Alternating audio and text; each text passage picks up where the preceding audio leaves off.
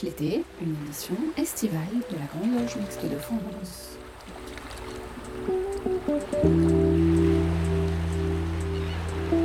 Bonjour à tous, bienvenue dans cette 56e édition de Pierre de Touche, l'émission hebdomadaire de la Grande Loge Mixte de France. Alors au programme ce dimanche, eh bien, des chroniques nouvelles et des chroniques revisitées, le tout avec une playlist plutôt consacrée à l'été, mais pas que. Cette semaine, nous parlerons de l'entrée de Joséphine Baker au Panthéon. Nous aurons l'occasion d'évoquer une chronique sur un des ouvrages d'Erich Kästner et la suite de la chronique psychophilo sur George Orwell mais également au programme des témoignages de francs-maçons, le portrait de Duke Ellington, la commémoration de l'attentat, les questions de l'espoir en franc-maçonnerie et euh, l'histoire féminine de la France. Vous écoutez Pierre de Touche l'été, nous sommes ensemble pour une heure.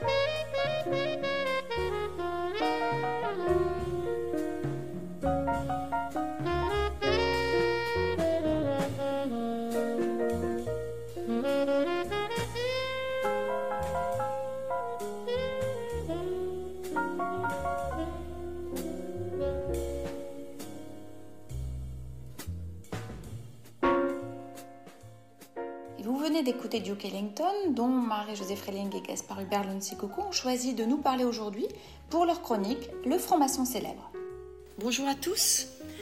L'actualité nous conduit aujourd'hui à vous présenter une personnalité américaine, Edward Kennedy Ellington.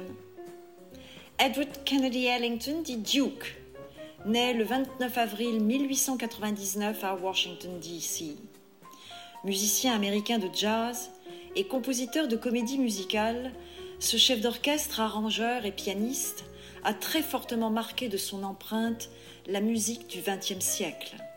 Enfant, ce fils de père majordome mais aussi pianiste est passionné par le baseball lorsqu'un grave accident lors d'un match le détourne de ce sport.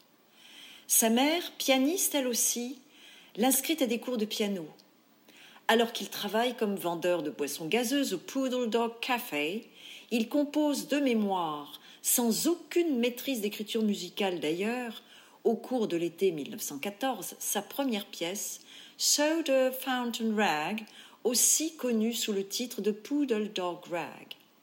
C'est alors que, grâce aux relations de son père, il va pouvoir étudier l'harmonie avec le professeur Henry Lee Grant l'écriture ainsi que la lecture musicale à la volée avec le pianiste et chef d'orchestre Oliver Perry, alias Doc.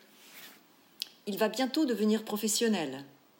Il a hérité de la confiance en soi de son père, de l'élégance et des bonnes manières de sa mère, ce qui lui vaudra dès l'adolescence le surnom de Duke qu'il portera avec dignité tout au long de sa vie. Entre 1917 et 1919. Duke Ellington, qui a pris son envol, crée son premier groupe jazz, The Duke's Serenaders. Ce groupe est rejoint par quelques musiciens un peu plus expérimentés, Arthur Wetzel à la trompette, Otto Hardwick dit Toby au saxophone et son grand compagnon Sonny Greer à la batterie.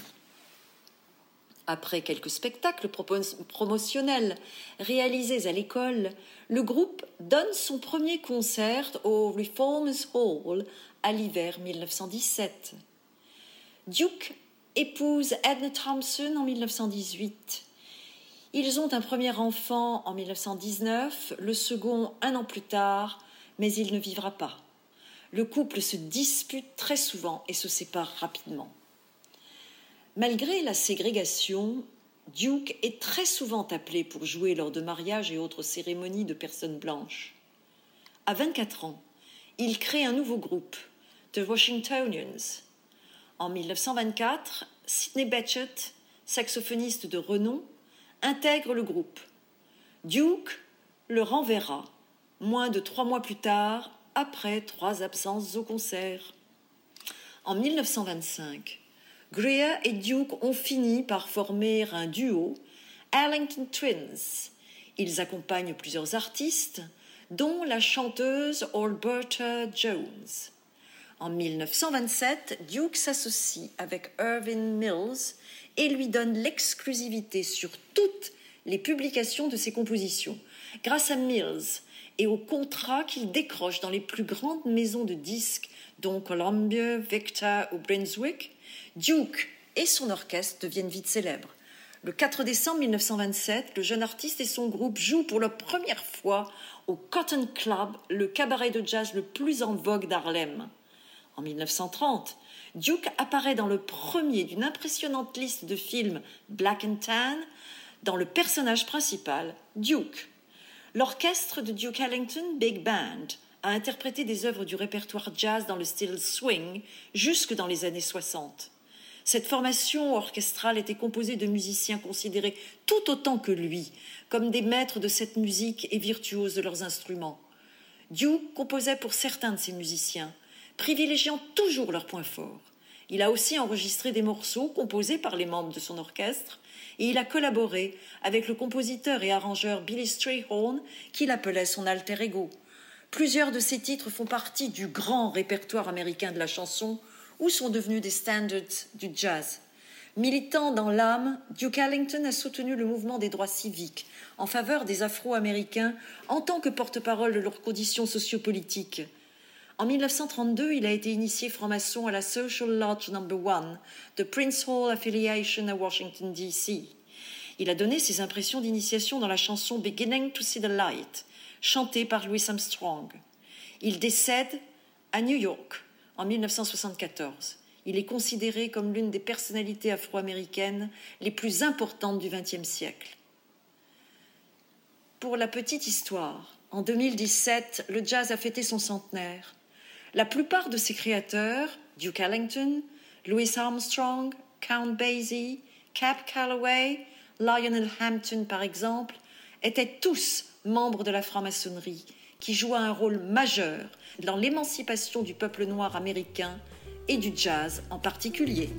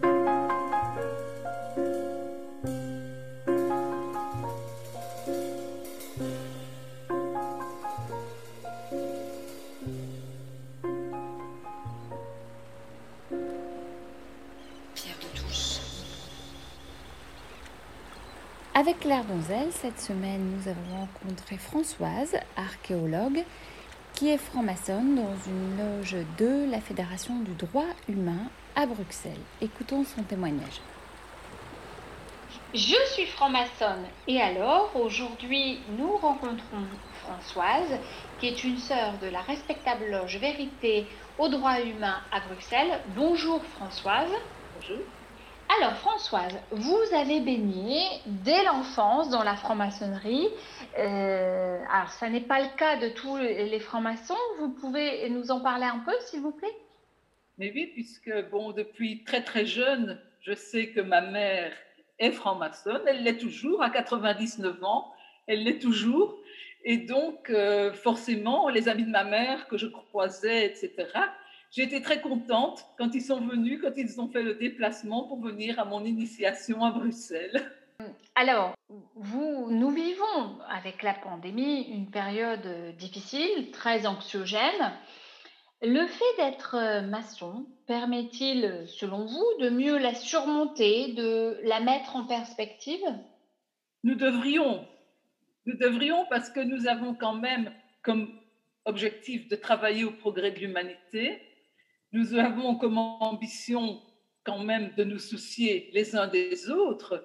Donc, je trouve qu'en tant que francs-maçons, nous devrions pouvoir euh, surmonter par la réflexion, surmonter les désagréments que nous apporte la crise actuelle et nous devrions être impliqués dans les solutions positives, dirais-je, par rapport à la crise.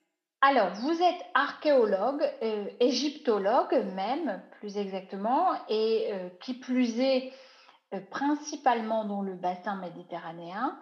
Vous avez dû rencontrer eh bien, des points communs entre cette passion et la franc-maçonnerie, non? Absolument, déjà dans l'architecture, puisque ici en Belgique, la plupart de nos temples anciens sont inspirés par l'architecture égyptienne. Nous avons de magnifiques temples à Bruxelles qui sont complètement euh, sous de, de l'influence euh, égyptienne. Donc, bien sûr, euh, je trouve aussi que dans un certain nombre de rituels que l'on peut pratiquer, le fait d'avoir une connaissance du bassin méditerranéen, du monde égyptien, également du monde hébraïque, c'est intéressant puisque euh, on peut comparer la science et le rituel. C'est souvent très différent, mais, comparer les deux est extrêmement enrichissant. Eh bien, merci, chère Françoise, pour euh, ce témoignage. Dans la période très perturbée que nous vivons, espérer représente une invocation quasi quotidienne, mais aussi un défi qui peut nous mener jusqu'au doute. Assurément, pas celui qui nous permet d'avancer, mais le sentiment que rien ne va plus comme on le souhaiterait dans le meilleur des mondes. L'espérance prend donc une dimension accrue, mais que représente-t-elle pour les francs-maçons et les francs-maçonnes que nous sommes et comment devons-nous l'appréhender? Écoutons Alain Vordenis nous en parler. Depuis toujours, nous le savons, l'espérance est au cœur de la vie des hommes, les poussant à agir et à croire à des jours meilleurs pour eux-mêmes comme pour le genre humain tout entier. En cette période de pandémie, nous vivons d'inquiétudes permanentes face à ce fléau que nous ne parvenons pas à maîtriser, tout autant que d'espérance en un vaccin qui nous permettra d'y mettre un terme, tout au moins provisoirement. L'espérance traduit ici tout à la fois une force et une faiblesse, ce qui nous inscrit dans la réalité, mais aussi ce qui peut faire dangereusement illusion. Considérée comme l'une des trois vertus théologales avec la foi et la charité, l'espérance exprime, selon la définition du Larousse, un état d'attente confiante marquant la volonté de quelque chose de réalisable. Et pourtant, combien d'espérances ne sont-elles pas douchées par cette même réalité, inspirant même à certains la désespérance qui peut conduire au pire? Alors quel intérêt aurions-nous à espérer aujourd'hui plus qu'hier? Que représente l'espérance pour les francs-maçons et les francs-maçonnes impliqués dans la construction du monde de demain? Comment cerner celle-ci au regard du bonheur, aspiration suprême de tout être, avec l'amour. Pascal aborde dans ses pensées la question, considérant que nous ne vivons jamais vraiment pour le présent, mais beaucoup plus pour l'avenir, fut-il inconnu et incertain, ajouterai-je, dans un espace où nous sommes séparés du bonheur que par l'espérance qui nous entraîne à agir. Fin de citation. Certes, cette définition date un peu, à l'ère de l'inconscient et du subconscient, mais pas tant que cela. Elle révèle surtout la place essentielle de l'un des sentiments majeurs de notre existence, le désir, celui d'acquérir ce qu'on ne possède pas encore assurément, dans un temps que l'on souhaite le plus rapproché possible, mais dont on accepte pourtant qu'il s'inscrive dans un avenir largement indéfini. Mais surtout ce désir nous amène à trouver les voies et moyens d'agir afin de rendre cette espérance réalisable. Elle fait ici appel au vouloir et au pouvoir de chacun, notion qui sonne bien entendu à nos oreilles. Car nous savons que convertir notre regard ainsi que nous le faisons dans notre démarche, et d'abord sur nous-mêmes, va indubitablement modifier notre rapport à l'avenir. Pensons à la célèbre boîte de Pandore de la mythologie grecque qui, une fois ouverte, gardait en elle, tout au fond, l'espérance, tel un gage d'avenir. Si pour les croyants et les non-croyants, l'espérance ne puisse pas à la même source, elle demeure fortement inspiratrice pour les humanistes que nous sommes. Elle a, dans notre histoire collective, trouvé des formes concrètes dont les acquis révolutionnaires comptent parmi les plus significatifs. L'espérance ouvrait alors vers un modèle nouveau de société où générosité, altruisme et respect de l'autre devenaient des principes enfin réalisables. Liberté, égalité, fraternité. Même si d'autres épisodes marquèrent des reculs, à tout le moins des allers-retours, dans les avancées démocratiques, l'émergence d'idéologies qui allaient marquer les siècles suivants jusqu'à nos jours témoignèrent d'aspirations fortes et d'espérance dont les inspirateurs eux-mêmes entendaient bien qu'elles s'inscrivent dans la réalité du quotidien, et ce sans délai. C'est l'esprit même de la Révolution.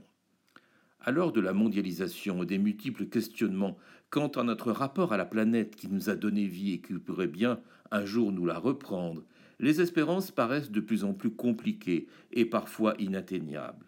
L'espérance peut devenir aux yeux de certains une sorte d'errance dans une utopie sans réel lendemain. D'autres pousseraient le raisonnement encore un peu plus loin, considérant l'espérance telle une auberge espagnole où chacun apporterait ce qu'il souhaite et pense utile à son propre destin.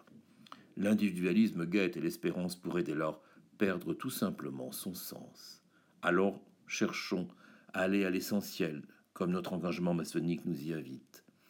Groupe d'initiés impliqués dans les débats du monde qui nous entoure, notre approche intuitive et créatrice nous amène à l'usage de symboles dont l'espérance peut estimer faire partie. Elle appelle chacun à la découverte du sens caché qui nous fait à l'école du doute accéder à d'autres dimensions dont nous ne dirons pas plus ici. Elle nous rappelle en tout cas sans cesse à nos obligations, dont celle d'agir dans le temps présent, dans le respect de notre tradition qui nous a fait être ce que nous sommes, mais avec la ferme volonté de demeurer en toutes circonstances des êtres pensants et agissants. Et il ne vous étonnera guère que je rappelle pour conclure ce propos la célèbre maxime du taciturne à propos de l'espérance, il n'est pas nécessaire d'espérer pour entreprendre, ni de réussir pour persévérer. Alors, espérons, espérons, en confiance et en sérénité.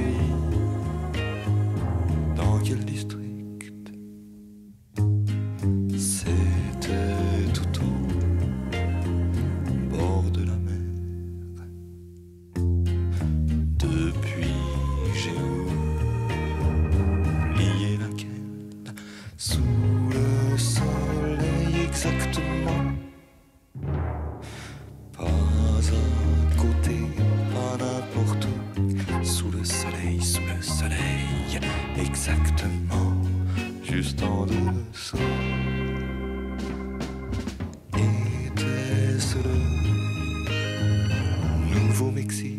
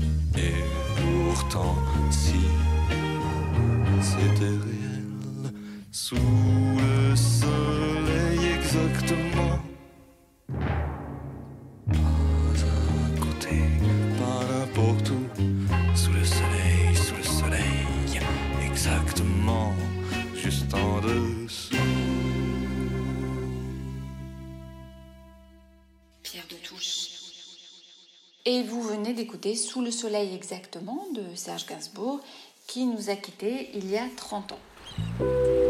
Michel Baron nous propose ce dimanche le deuxième opus d'une nouvelle série Psychophilo qu'il a choisi de consacrer à George Orwell et à la ferme des animaux. Écoutons Michel Baron. De novembre 1943 à février 1944, Orwell, en, imitation des fables de La Fontaine, va écrire La ferme des animaux, qu'il intitule Un conte de fées, mais qui est un pamphlet antistalinien de 80 pages en 10 chapitres. Au départ, l'action se déroule dans le lieu dénommé la ferme du manoir, dont le propriétaire est un certain Mr. Jones. Devant l'exploitation dont ils sont victimes, les animaux décident de se révolter et de se réunir en soviet au terme d'une assemblée générale dirigée par des cochons, qui représentent l'élément moteur de cette révolte. C'est l'un d'entre eux, Maréchal, qui lance la révolte dans un grand discours révolutionnaire où il déclare Pourquoi donc demeurons-nous dans ce lamentable état? Parce que tout le produit de notre travail, ou presque, nous est confisqué par les humains. Là, camarades, se trouve la réponse à tous nos problèmes. Elle se résume d'un mot, l'homme. L'homme est notre véritable ennemi. Faites-le disparaître du paysage et vous extirperez à jamais la racine de la faim et de notre exténuant labeur. Un hymne va être créé, bête d'Angleterre, le nom de ferme du manoir changé en celui de ferme des animaux, et l'expulsion de monsieur et madame Jones de leur propriété pour la mise en place d'une collectivisation de cette propriété privée. Cette révolution va se nommer animalisme. Sept commandements vont réguler la vie de la nouvelle communauté, dont les deux principaux sont tout ce qui marche sur deux pieds est un ennemi, tout ce qui marche sur quatre pattes ou possède des ailes est un ami, ce qui va créer le cri de ralliement durant les manifestations, deux pattes méchants, quatre pattes gentils. Tous les animaux vont se mettre au travail avec foi dans la nouvelle idéologie collectiviste, sauf certains comme euh, le corbeau Moïse, image d'un représentant du clergé. Et ils vont travailler encore plus durement qu'auparavant sous la domination des hommes. Après le décès du cochon maréchal, va lui succéder un autre représentant de l'espèce porcine, Napoléon, dont le slogan deviendra Napoléon a toujours raison, et qui va s'entourer d'une bande de molosses qui lui servent de garde du corps et vont bientôt constituer les nouveaux gardes chiourmes, car la contestation commence à débuter dans les rangs des animaux qui constatent que le groupe des cochons, et Napoléon en particulier, profite du travail des autres. On découvre ou on dénonce des traîtres, des saboteurs ou des contestataires qui disparaissent. Heureusement, un semblant d'unité s'opère quand les hommes tentent une récupération de la ferme des animaux, mais sont vaincus provisoirement. Mais Napoléon va accentuer son pouvoir. Suppression des sept commandements et du chant révolutionnaire bête d'Angleterre pour un hymne au nouveau chef absolu qui, contre toute attente, va reprendre contact avec les fermiers pour faire des affaires avec eux. Nous imaginons la fin de l'histoire. Orwell termine son conte par Inutile à présent de continuer à s'interroger sur l'altération de la physionomie des cochons. Les bêtes, au dehors, faisaient aller le regard d'un cochon à un homme, puis d'un homme à un cochon, puis de nouveau d'un cochon à un homme. Mais il n'était déjà plus possible de distinguer l'un de l'autre. Au-delà du pamphlet anti-stalinien, George Orwell nous donne surtout à méditer sur la nature de l'homme qui peut devenir pire à terme que ceux qu'il vient de combattre avec de très nobles idées au départ. Orwell nous donne de quoi avoir des frissons dans le dos. Ah oui, j'oubliais. Notre association Bioéthique et Liberté va organiser son colloque annuel sur la relation éthique entre l'homme et l'animal. Si George Orwell était encore vivant, nous aurions pu le faire intervenir pour nous parler de l'intimité fraternelle entre l'homme et le cochon. Bon dimanche.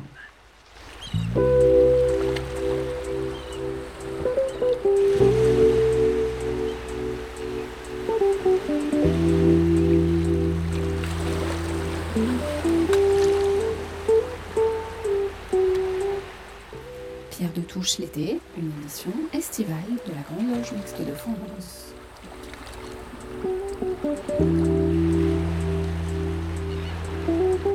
Pour cette chronique estivale, un peu comme euh, il l'avait déjà réalisé précédemment avec certains ouvrages de Philippe Kerr, eh bien Pierre Yana a souhaité évoquer l'ouvrage de l'écrivain allemand Erich Kästner, Vers l'abîme, un roman satirique, critique féroce de la République de Weimar. Pierre Yana. Eric Kessner, Vers l'abîme, collection 10-18. Ceux et celles d'entre vous qui, comme moi, sont nostalgiques des romans de Philippe Kerr et de la remarquable ambiance rendue par cet auteur de l'Allemagne pré-nazie, retrouveront l'atmosphère de la République de Weimar dans ce roman brillant de Erich Kästner, paru en 1931 pour la première fois, plusieurs fois réédité, Vers l'abîme, paru ici dans l'édition 10-18. Bien que nous ne retrouvions ni l'intrigue policière, ni les états d'âme du détective Bernie Gunther, les paysages, les personnages, les situations sociales sont comparables. C'est cette ambiance étrange de l'étrange République de Weimar et de l'étrange fuite en avant vers le nazisme, puis vers l'abîme, dans lequel va s'effondrer en 1945 l'Allemagne nazie vaincue par les Alliés. Erich Kästner a été, avant 1933, un écrivain prolifique en Allemagne, pour quelques romans, dont Vers l'abîme, et plusieurs ouvrages pour l'enfance, dont le fameux Émile et les détectives, paru en 1929, un récit vendu à plus de 2 millions d'exemplaires, traduit en 59 langues. C'est dire si Kessner était populaire dans son pays. Fabian, le titre original de Vers l'abîme, a été considéré par les nazis comme une œuvre d'art dégénérée. Il a été brûlé en autodafé et Kestner a été contraint de se cacher sous le nazisme, d'écrire ou bien sous, pseudonyme ou sous la plume de prête-nom Ami. Considéré comme anti-nazi, homme de gauche, il échappa à l'arrestation en menant pendant dix ans une vie clandestine ou de paria. Vers l'abîme est une description très mordante de la vie sous la République de Weimar. Le ton est celui des feuilletons, dans l'atmosphère d'un lendemain de défaite, celle de 1918, avec un pays qui n'a pas vraiment compris pourquoi il fallait renoncer après tous les sacrifices de la guerre de 14, avec ses soldats handicapés, sans ressources, des prostituées en nombre, des femmes, des filles, des sœurs qui, faute de moyens pour vivre, devaient se prostituer, une inventivité, une créativité artistique très grande, que l'on songe au cinéma de Sternberg avec l'Ange bleu par exemple, que l'on songe au Bauhaus ou aux merveilleuses créations artistiques de l'époque. Bref, une société en décomposition. Jacob Fabian est le personnage principal du roman, qui décrit son vagabondage dans Berlin. En recherche d'emploi, Fabian va aller de cercle social en cercle social pour croiser toutes les sphères de la société allemande et permettre à Kessner de montrer ce portrait ironique de l'Allemagne. C'est le lieu de toutes les débauches. Du cabaret lesbien au bar d'hommes homosexuels, toute l'Allemagne, fière, impériale, moralisatrice, s'est effondrée avec la défaite de 1918.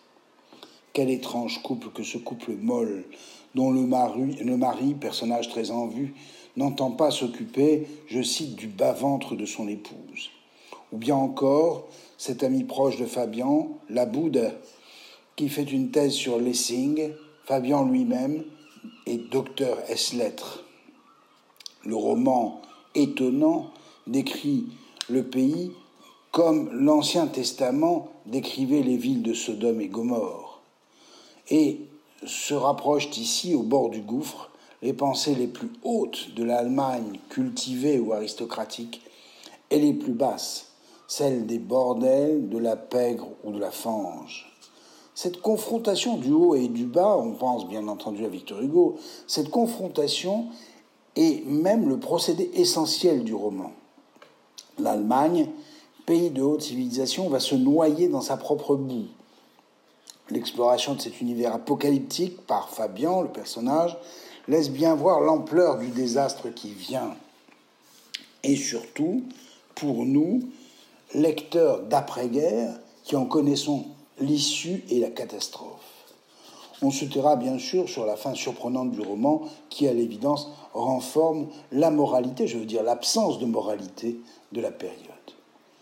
Que dire de plus que nous ne sachions déjà sur l'Allemagne de Weimar Qu'il s'agit d'ores et déjà d'un monde désespéré dont vont s'emparer alors les nazis, figures sataniques du désespoir, y compris alors que chacun chacune pense qu'il s'agit d'un mouvement vers l'abîme, que nous sommes déjà dans l'abîme, sans même nous en rendre compte.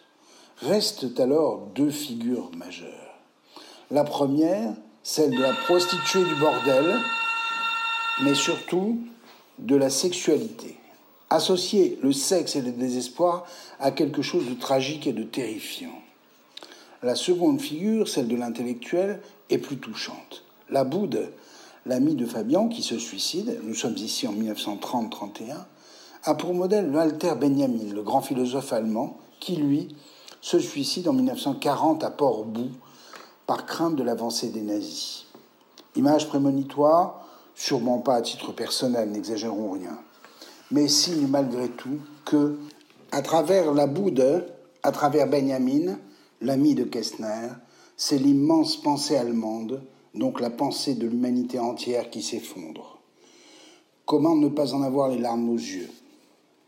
Vers l'abîme est le tableau magistral, terrifiant, de la chute de la maison Allemagne, un ouvrage au cœur de la tragédie, au cœur de l'humanité du siècle dernier.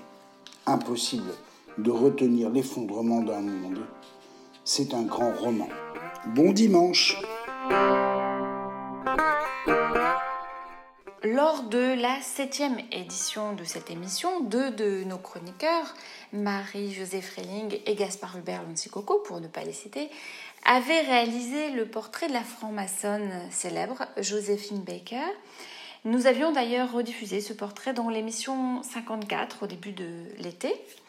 Eh bien, dimanche dernier, la présidence de la République a annoncé que le 30 novembre prochain, la chanteuse, donc Joséphine Baker, entrerait au Panthéon, temple républicain, pour y rejoindre, entre autres, Jean Jaurès, Victor Schulcher ou encore Simone Veil.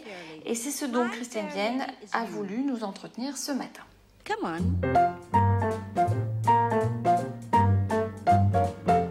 I have often walked down the street before, but the pavement always stayed beneath my feet before. All several stories high, knowing I'm on the street where you live. Bonjour à tous. Joséphine sera au Panthéon. Ils n'en reviendront pas de l'avoir arrivé, ces messieurs et les six dames qui l'y ont précédé. Sophie Berthelot, Marie Curie, Germaine Tillion et Geneviève de Gaulle Antonios, Simone Veil. Elle sera la sixième femme. Et quelle femme? Elle n'a fait aucune découverte scientifique, elle n'a pas de grand nom, elle n'a pas de carrière politique, mais elle a été une grande résistante et une grande artiste. En fait, elle a résisté toute sa vie et pas seulement au nazisme. Elle a vécu mille vies et elle a surmonté tant de difficultés, de préjugés qu'elle mérite bien sa place dans le temple des grands hommes. Petite fille pauvre née à Saint-Louis au Missouri en 1906, elle ne connaît presque pas l'école. À huit ans, elle travaille, enfant domestique, dans les familles bourgeoises blanches, mais elle a une passion, la danse, et de l'enthousiasme à revendre.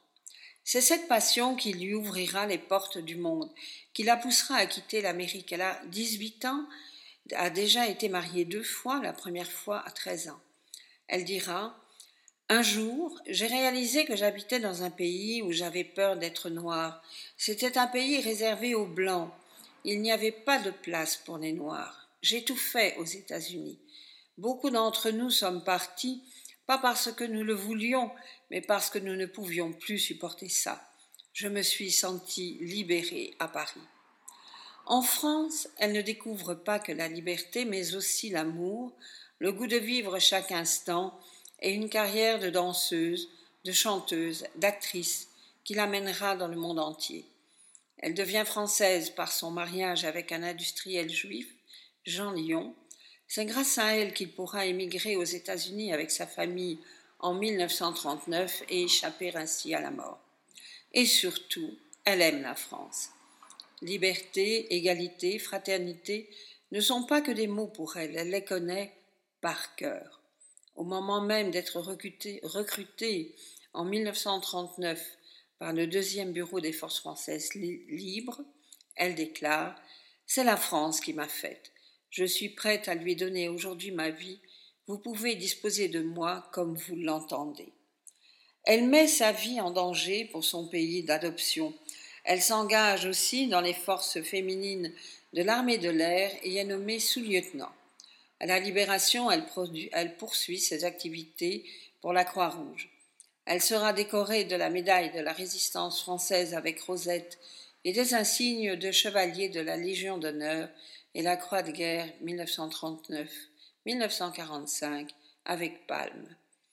Les valeurs qui l'animent s'expriment aussi dans son engagement maçonnique, initié le 6 mars 1960 au sein de la loge maçonnique La Nouvelle Jérusalem de la Grande Loge féminine de France.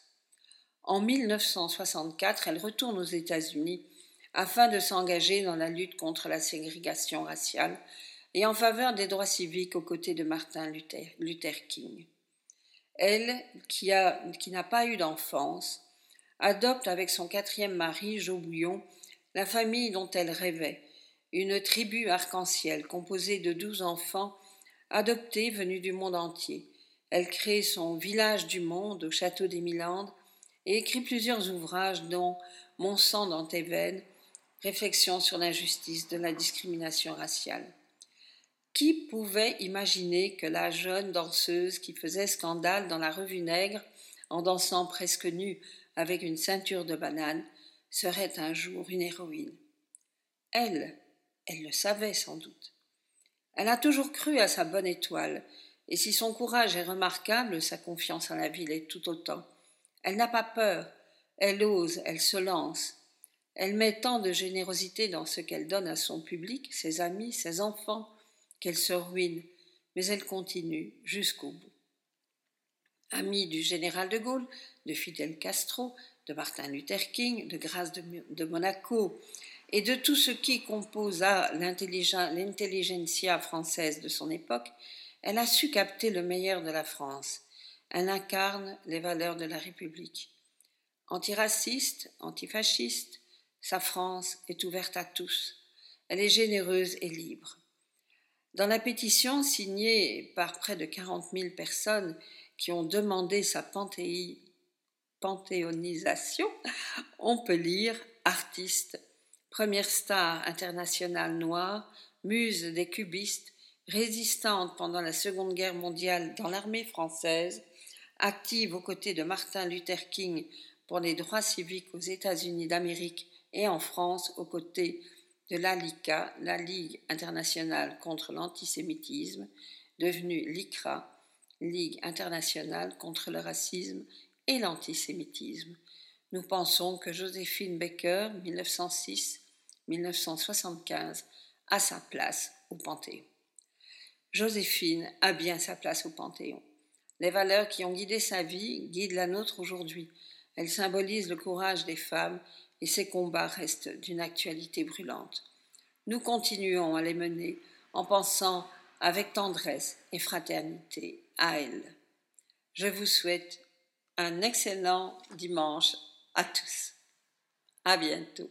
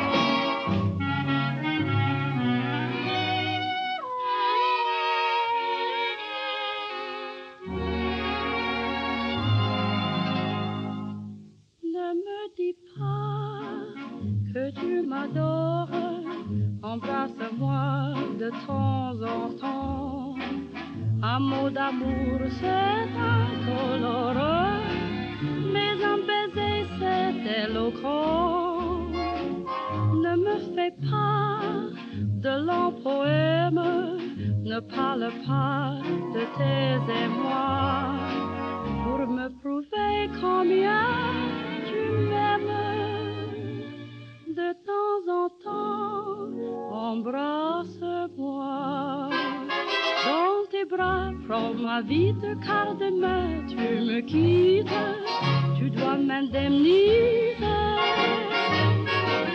Il faut bien que je fasse provision de baiser. Quatre jours, c'est bien long, sois prudent chérie. Et surtout rappelle-toi si tu m'écris. Ne me dis pas que tu m'adores mais pense à moi de temps en temps. Car bien de fois le cœur ignore ce que la main écrit souvent. Ne jure pas d'être fidèle, je veux le croire malgré toi. Mais si les filles là-bas sont de temps en temps, dis pense-moi.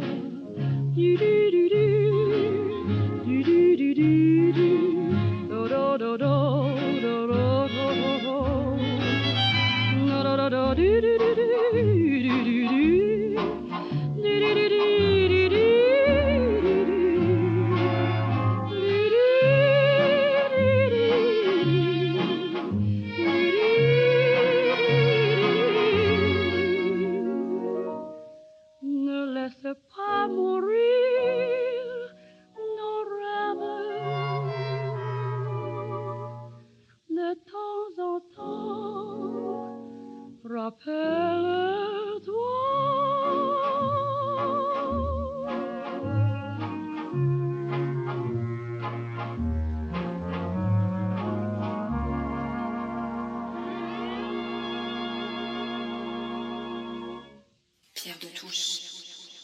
Illustrer cette chronique, eh bien, nous venons d'écouter donc Joséphine Becker et sa chanson De temps en temps.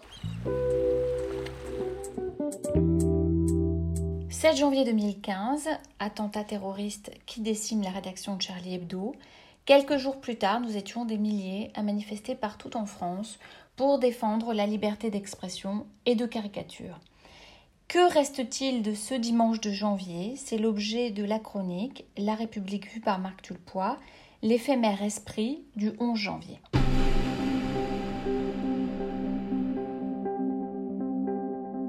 Le 7 janvier 2015, huit membres de la rédaction de Charlie Hebdo et quatre autres personnes trouvaient la mort dans l'attentat perpétré par les frères Kouachi dans les locaux du journal. 12 morts pour des dessins.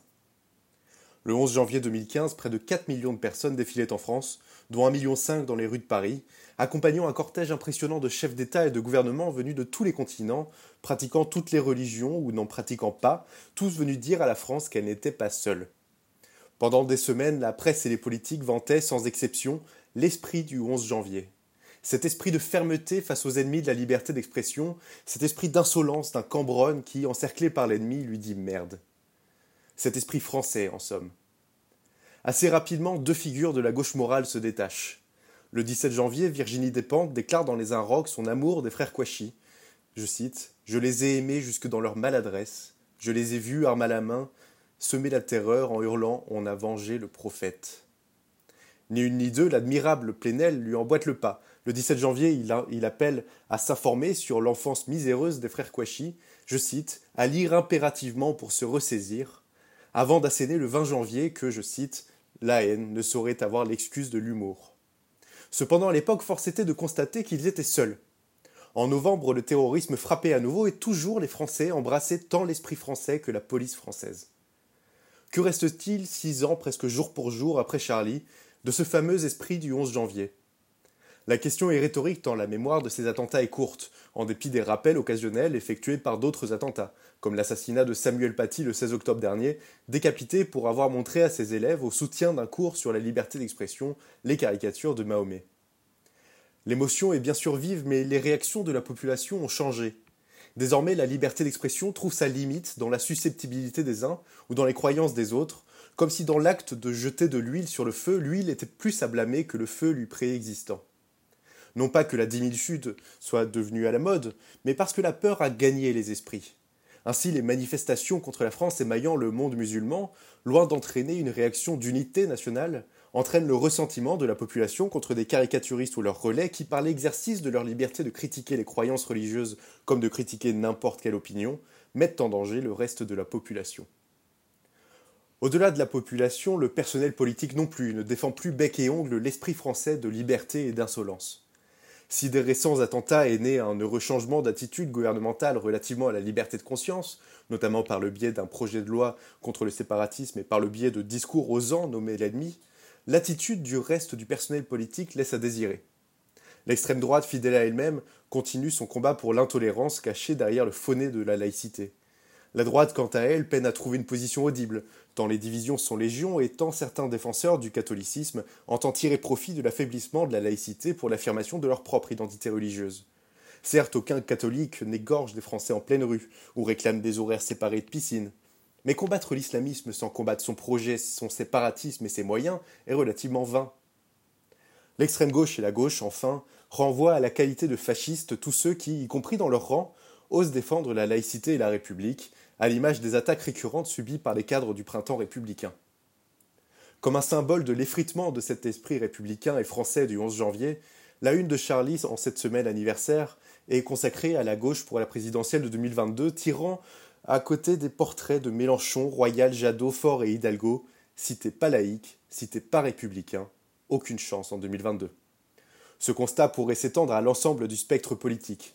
En 2022 et pour les années à venir, seule doit gagner la République, ni dimitude, ni extrême droite, mais seule la République et la France.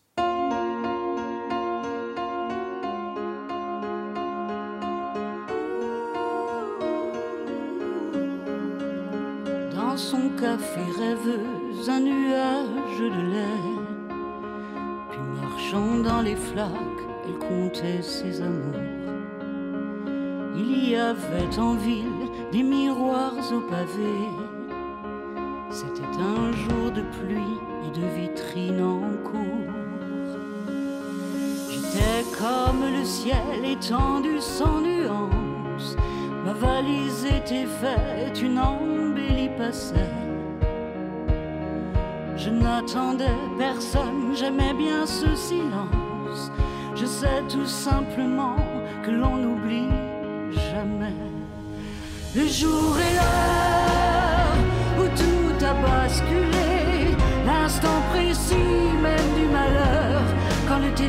nosso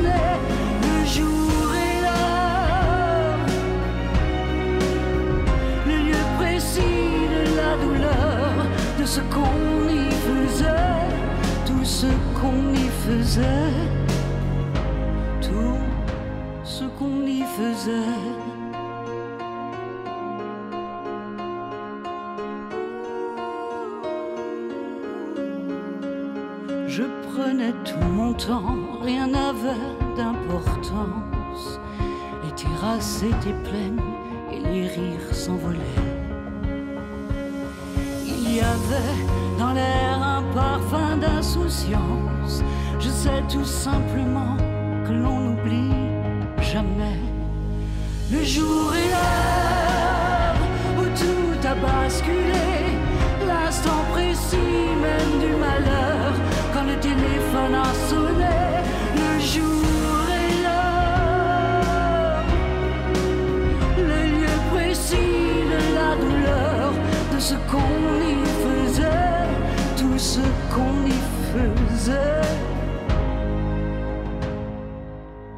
Je sais que l'on n'oublie jamais.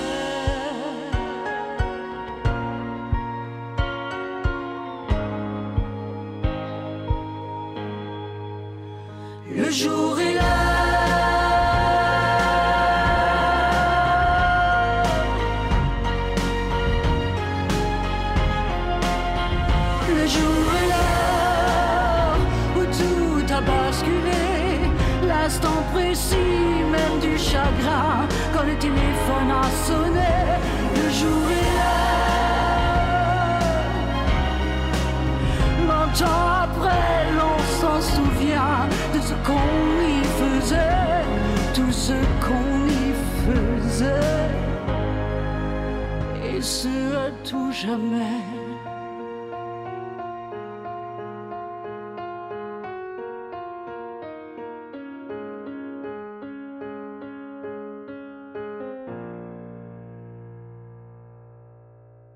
Pierre de Touche.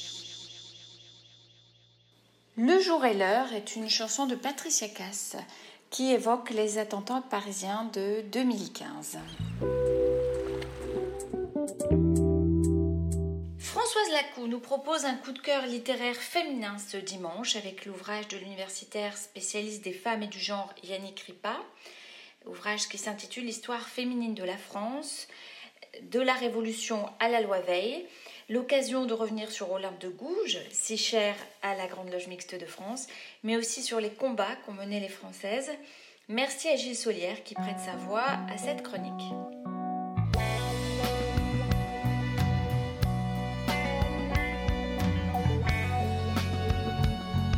Histoire féminine de la France, de la Révolution à la loi Veil, 1789-1975. L'autrice, Yannick Ripa, un essai paru aux éditions Belin le 29 septembre 2020. Spécialiste de l'histoire des femmes et du genre, professeur à l'Université de Paris 8, Yannick Ripa livre dans son livre Histoire féminine de la France, de la Révolution à la loi Veil, le fruit de longues années de recherche. L'autrice débute cette histoire de la France contemporaine par la Révolution, mais non pas à l'ouverture des États généraux le 5 mai, mais au 5 octobre 1789, lorsque 7000 Parisiennes viennent réclamer du pain devant l'hôtel de ville. Le choix de cet événement est important, car il s'avère être le premier où les femmes apparaissent en tant que catégorie sexuée. Dans son ouvrage, Yannick Ripa nous fait comprendre que la Révolution n'a pas été très tendre avec les femmes. Les révolutionnaires sont opposés aux revendications de celles-ci, comme peut nous le montrer l'exemple d'Olympe de Gouges, exécuté le 3 novembre 1793, ou encore celui de Claire Lacombe, arrêté le 2 avril 1794. Les hommes ne souhaitant pas que les femmes participent au débat, le 24 mai 1794 sont votés les décrets interdisant aux femmes de pénétrer dans les tribunes de la Convention, d'assister à toute assemblée politique ou encore de s'attrouper à plus de cinq dans la rue. Au XIXe siècle, certaines figures moins attendues, telles l'impératrice Eugénie, favorisent d'une certaine manière un début de mouvement de libération des femmes. Cette dernière profite des absences de son époux Napoléon III pour essayer de faire avancer la cause des femmes en encourageant notamment la première candidate au baccalauréat ou encore en soutenant la peintre Rosa Bonheur pour que la Légion d'honneur lui soit attribuée. Plus proche de nous, Yannick Ripa insiste sur les modalités d'élaboration du concept de suffrage universel en France et sur sa mise en œuvre politique tout au long du XIXe siècle, avec les conséquences que l'on sait sur le retard français dans le domaine du vote des femmes. Dans le même ordre d'idées, l'exaltation de la seule résistance armée à la libération, alors même que les femmes avaient été écartées des combats, contribue à l'invisibilisation des résistantes et à la minimisation de leur action. L'autrice souligne également le poids des représentations dans les relations de genre au sein du monde ouvrier et syndical tout au long de la période. L'idéal, largement partagé, de la femme au foyer, la perception du travail féminin comme concurrentiel de celui des hommes, contre toute réalité tangible, la représentation du salaire de la femme comme salaire d'appoint du ménage, d'où la passivité face au bas salaire féminin d'ailleurs, l'affirmation du caractère masculin ou féminin de telle ou telle activité, alors même que la mécanisation minimisait alors l'effort musculaire, etc., etc., sont de solides matrices idéales qui informent les réalités autant qu'elles sont informées par elles. Dans un autre registre, l'évocation des féminismes et plus généralement de l'implication des femmes dans la politique est riche et nuancée. L'autrice ne dresse pas une galerie de portraits d'héroïnes et de militantes, mais restitue dans sa complexité l'éventail des engagements et des sensibilités politiques des femmes de 1789 à 1945 aux côtés des révolutionnaires, certes, mais plus souvent dans les rangs de la contre-révolution, dans les phalanstères socialistes ou sur les barricades, mais parfois aussi dans le giron de l'Église, dans la résistance bien sûr, mais également dans la collaboration. Pour choisir la borne chronologique finale, l'autrice fait le choix de l'année 1974, date de la loi Veil, événement considéré comme majeur avec la législation sur la contraception pour les femmes, d'après un sondage élaboré à la fin des années 90. L'histoire féminine de la France a un double objectif. Tout d'abord, celui de dépasser l'histoire du genre. Sans remettre en cause les apports non négligeables de ce concept, l'autrice explique que l'histoire du genre a provoqué un gommage des êtres de chair et de sang. Cette désincarnation fait encourir le risque d'une nouvelle invisibilisation des femmes. La deuxième ambition de l'autrice est d'enchevêtrer histoire féminine et histoire des femmes en délaissant des figures masculines sans oublier pour autant la mixité du monde. Yannick Ripa a mené un long travail de recherche de sources invisibles, exhumant de journaux intimes de femmes de toute région, de lettres ou même de cartes postales, des témoignages écrits sur le vif. Elle a ensuite croisé avec grande pertinence ces sources invisibles à celles de lutte politique pour conclure, l'ouvrage de Yannick Ripa est monumental, 768 pages quand même, d'une grande érudition, bien rythmée, et comporte une magnifique iconographie, l'image racontant tout autant que les témoignages présents dans les encadrés. Histoire féminine de la France de la Révolution à la loi Veil, 1789-1975, ne se veut pas un livre idéologique, car l'autrice, à aucun moment, ne présuppose que la femme est une victime ou une innocente.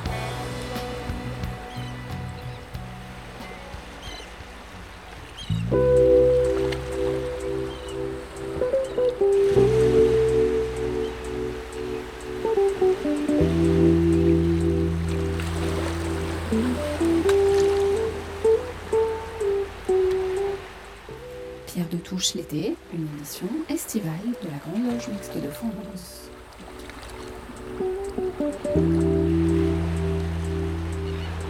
Alors eh bien, cette émission touche à sa fin. Merci à toute l'équipe de chroniqueurs de Pierre de Touche.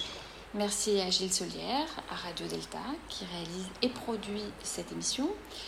Rejoignez-nous sur les réseaux sociaux, Twitter, Facebook, Instagram, YouTube. Et nous nous quittons avec Miss You, célèbre titre des Rolling Stones, alors que Charlie Watts, le batteur du groupe, nous a quittés cette semaine.